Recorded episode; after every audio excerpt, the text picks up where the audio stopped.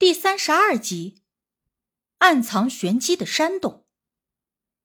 前方忽然传出了一阵轰隆隆的闷响，而且看方向，正是无忌所去的位置。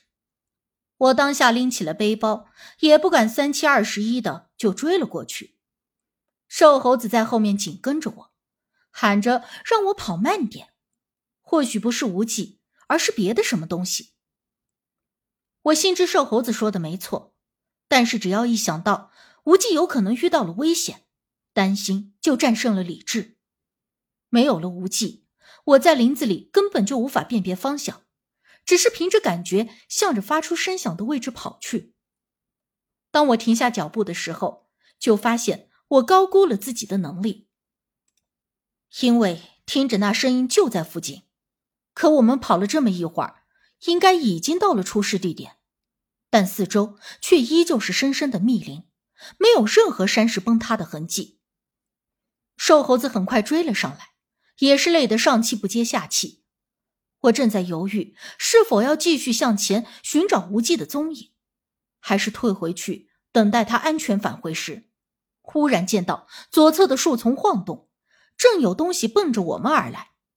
瘦猴子不知何时已经握枪在手，我向着他身后侧。挪了两步，必要的时刻还是可以让他手里的家伙挡一下的。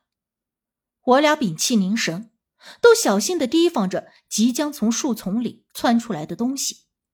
这会儿我竟然可笑的希望，待会儿窜出来的是一只巨型甲虫，因为这几次遇到的生物中，那玩意儿虽然恶心，但是杀伤力算是最弱的了。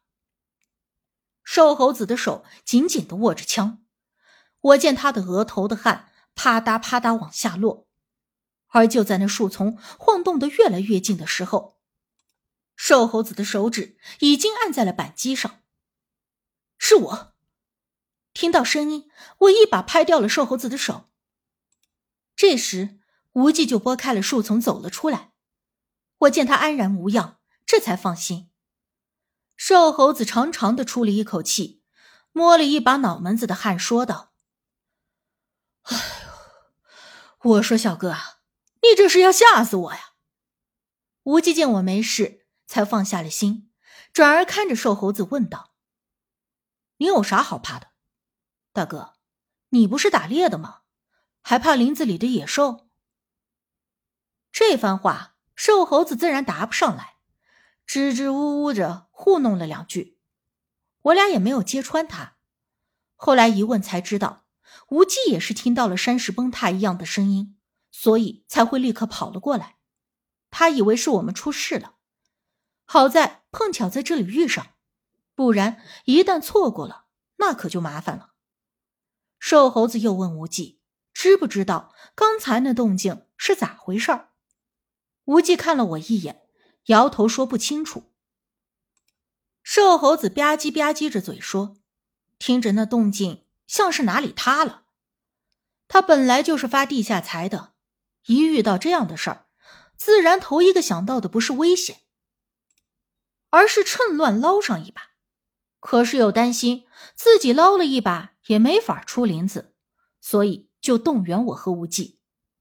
瘦猴子拿出骗毛孩子的那一套说辞，说这林子里深。”保不准哪里的山洞一塌，就给塌出什么宝贝来。一旦运气好，能捡上个一件半件的，我俩也不用起早贪黑的摸草药了。他的提议正好也符合了我们的想法，便也没有揭穿他这么拙劣的说辞，只应下后便一起往前走去。我们往前走了不远，果然就看到有一处山石垮塌的地方。这会儿还有重重的灰尘飘在空气中，而且近前仔细一看，那些塌垮的山石后，好像还有一个很深的洞穴，里面黑漆漆的，看不清究竟有多深。一看这种情况，瘦猴子的眼珠子都冒绿光，搓着手兴奋地说：“保不准这里头真有啥宝贝！”还不等我们说话，就一个人急着走了过去。好像生怕晚了一步，那宝贝就要长腿跑了。而无忌则显得一贯的冷静，并没有急于上前，反而是问我是否察觉出什么异样来。我知道他在担心什么，便静心感应了一下，一切如常。无忌的表情很严肃，眉心紧蹙的站在原地，掐指推算一番。我原以为他是在占卜凶吉一类，但默了默，他却说：“这个地方的坍塌。”改变了小溪口的地脉走向，也许之前的事他估算错了。人的身上有奇经八脉，而这奇经八脉确定了人的气息走向。如果断了这奇经八脉，或者是堵上了任何一处，人的身体都会形成不同程度的变化或者损伤。而相同的是，每一个村落、树林、山地，小到一个家庭。大到一个城市，甚至国家，都有固定的地脉走向。在古时候，甚至现如今，比较讲究的建筑物都会根据当地的地脉来设计建造。就连地底下挖洞的鼠类、蚂蚁等等的小生物，如果仔细观察，他们所建造的洞穴，或许打眼一看七拐八拐，但最后都会向着同一个方向。这就是因为。很多生物或者小动物对于地脉或者说生气与阴气等都非常敏感，才会如此。一个村落的认定是否繁荣，也都与这地脉的走向有着莫大的关系。调节改变一个地区的地脉走向，则会改变当地的繁荣兴衰。当然，这地脉走向并不是人类可以轻易变动的。即便真的有道行高深的人能够借助施法布局做到这一点，也必然会遭受莫大的损伤，甚至当场折寿毙命。我虽然对这些事情懂得只是皮毛，但也知道地脉走向对于一个地方的重要性。我问无忌：“如果地脉走向改变了，会怎么样？”而他所说的估算错误，又指的是什么？我们又等了一会儿，听着附近和里面的瘦猴子都没有什么动静，无忌便说：“随后再说这件事，我们先进洞穴里去看看究竟是有什么。”我们刚一进入洞穴，就发现这里比想象中的还要宽阔很多，好像这座山都被掏空了，形成了一个空壳子，而且看起来。周围的石壁上确实有人工开凿过的痕迹，但显然已经年代非常久远。是什么人挖的这么一个大洞？这又是用来干什么的？我疑惑不解。因为如果挖空了整座山来作为山洞，那里面应该藏些什么东西才对，不然挖这么大的一个洞只是为了空着，这说不过去。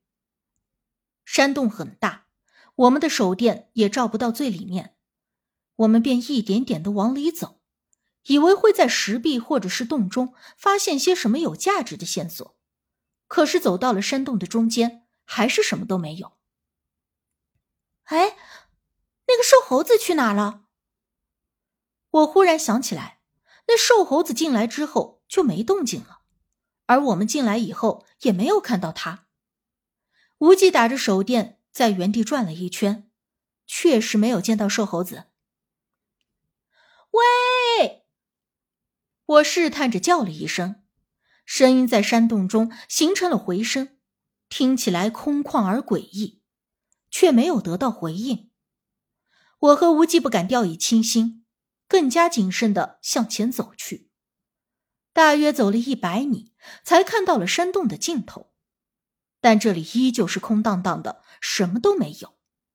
整个山洞差不多有一个足球场那么大小，里面什么都没有，而且瘦猴子也不见了。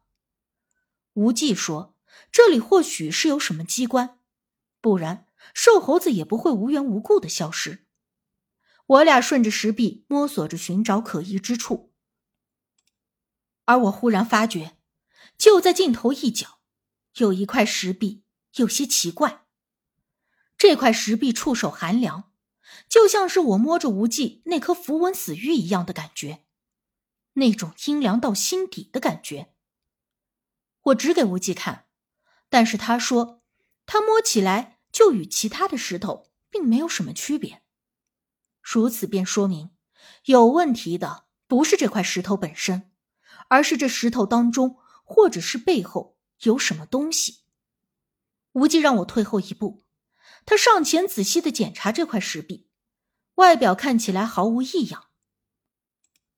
正当我不知如何是好的时候，无忌忽然用匕首划破了自己的指尖，然后用指尖血在自己的额头正中划了一道，随即双目紧闭，再一次在那块石壁上摩挲。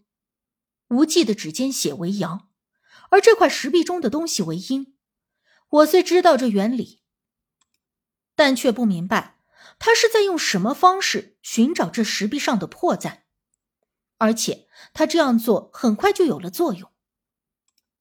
过了没一会儿，无忌便用力的一推这石壁上看起来寻常无奇的一处，咔嗒一声，像是锁扣的声音。随后，这原本看似与山连成一体的石壁，竟然变成了一道翻转的门。